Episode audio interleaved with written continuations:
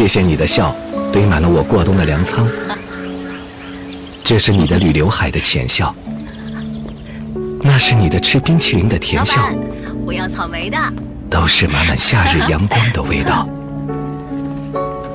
嘿，我收集了你所有的相片，藏在秘密花园。一百年之后，我将带着它入土，进去少年梦里的誓言。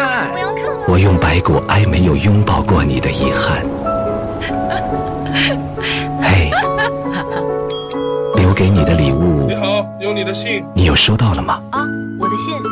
一封长书。哦，谢谢。跨越四个季节里，邮差小哥的信徒，留下唯一不存在的麻木。你是我最想要的事故。哇，今天天气真好。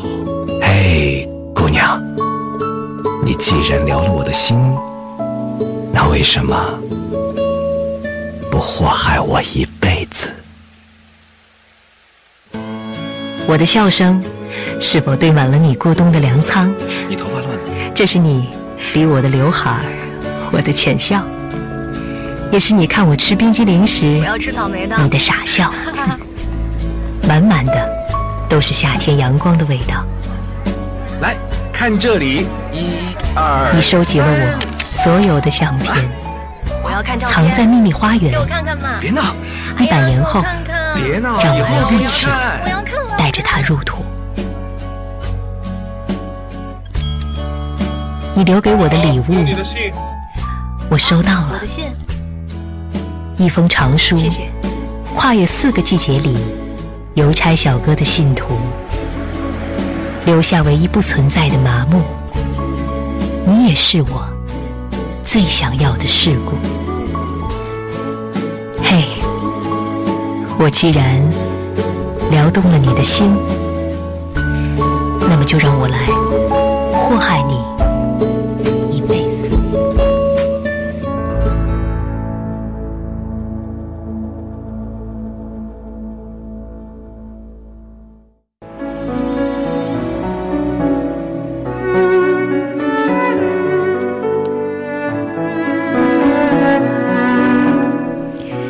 比较浪漫的爱情模式就是没有招没有数的爱情，简简单单。爱情本身是没有技巧可言的。如果说有技巧，那就是诚心以待。现在的人开放了，说我爱你已经可以轻而易举，不费吹灰之力了，都敢说了，而且一一脱口而出。对于真正的爱的表达，也没有原来那么慎重了，没有原来那么能理解“我爱你”三个字所承担的责任。更多的是一种速食爱情，还因为网络工具的发达，更多的人希望把自己的感情广而告之，把自己放在火上烤。基于这方面的三个原因，暗恋是越来越少了，然而堂而皇之的表白好像是越来越多了，丧心病狂的追逐也越来越多。比较浪漫的爱情模式就是没有招没有数的爱情。简简单单，你喜欢我，我喜欢你，两个人把命捆在一块儿，然后一起往前走。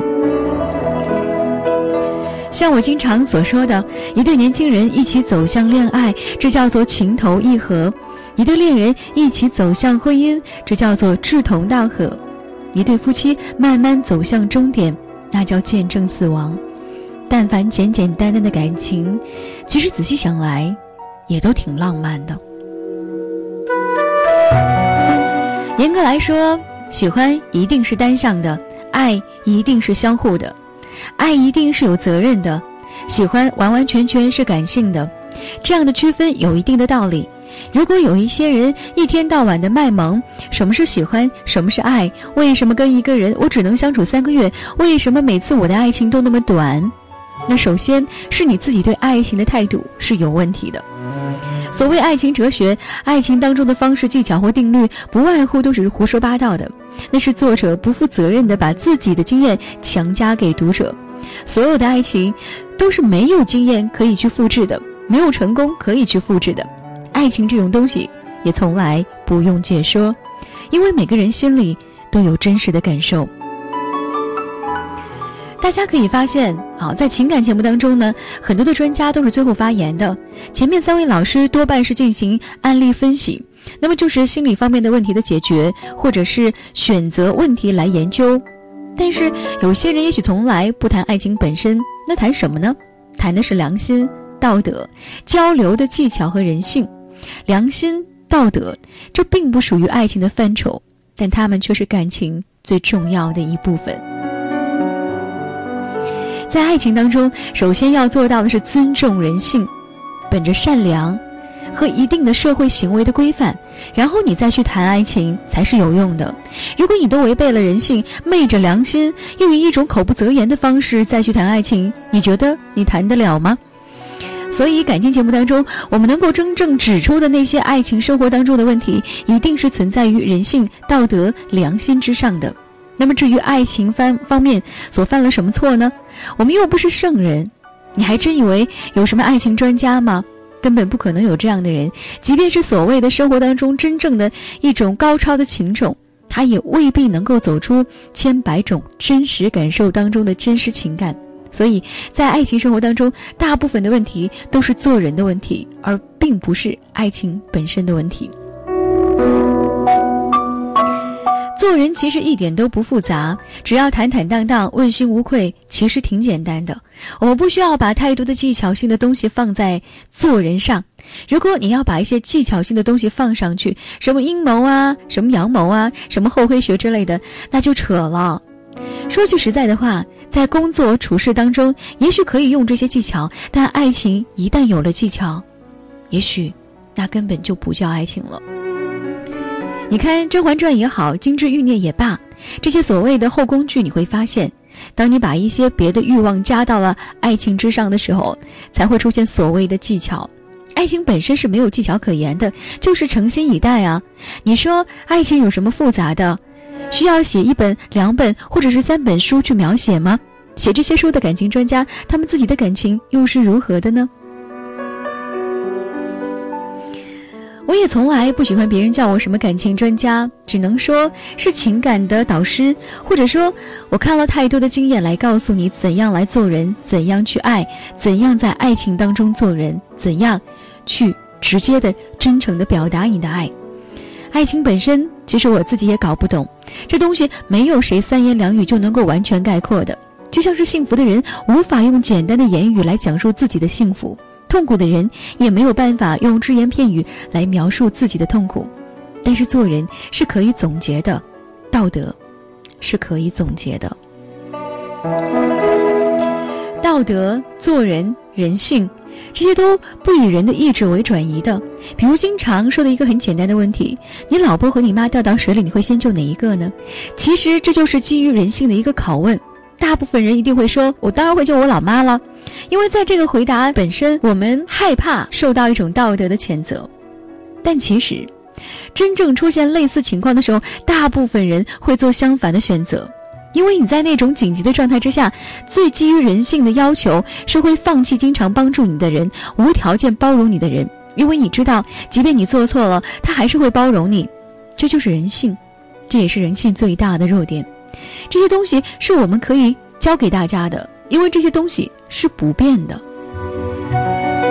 我觉得男人的依附性是越来越强了，不管从独生子，也不管是从思想上，对生活承担的责任以及吃苦耐劳、对工作的态度来看，现在的女人都要比男人要强。一般来说，同龄的女人也比男人要成熟，对于生活的理解也会更加深刻一点。我倒不认为年龄大的女人给男人带来安全感，但是她们可以给男人一种安定的感觉，这是毋庸置疑的。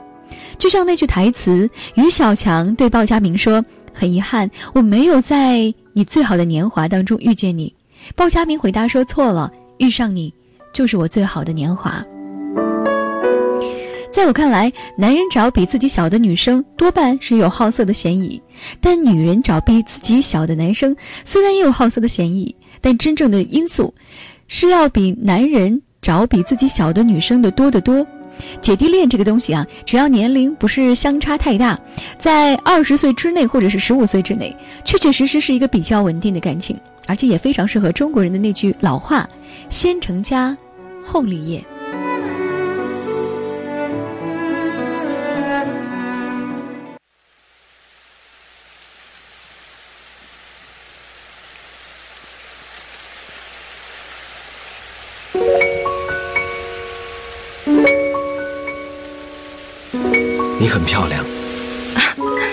谢谢。第一次和他约会，他穿着一身纯白色连衣裙，手里拿着一朵洁白的栀子花。他对我微微一笑，笑靥如花。他腼腆地撩起耳边散落的秀发，眼睛好像在跟我说话。拿铁，谢谢。哦，不要加糖哦。不加糖，好巧，我也是。我记得他爱喝咖啡不加糖，是吗？爱吃甜点不吃辣，穿衣喜艳不洗唇。我觉得你穿这个肯定很好看。是吗？不过我自己是不太喜欢穿素色的。他缓缓向我走来，步步生莲花。我按耐不住内心的激动，心里告诉自己。娶她，娶她。第一次和他约会，你很漂亮。他穿红色衬衫，格外好看。谢谢。他含情脉脉地看着我，我害羞的不去看他。不要加糖哦。不加糖，好巧，我也是。我知道他爱喝咖啡不加糖，爱吃麻辣不喜甜。穿衣洗唇不喜艳。哎，你看，我觉得你穿这个肯定很好看。我缓缓向他走去，他伸出手来，我想对我说：“我带你回家，照顾你一辈子。”我掩饰内心的喜悦，嫁给我，心里回答千万次：“好吗？”我。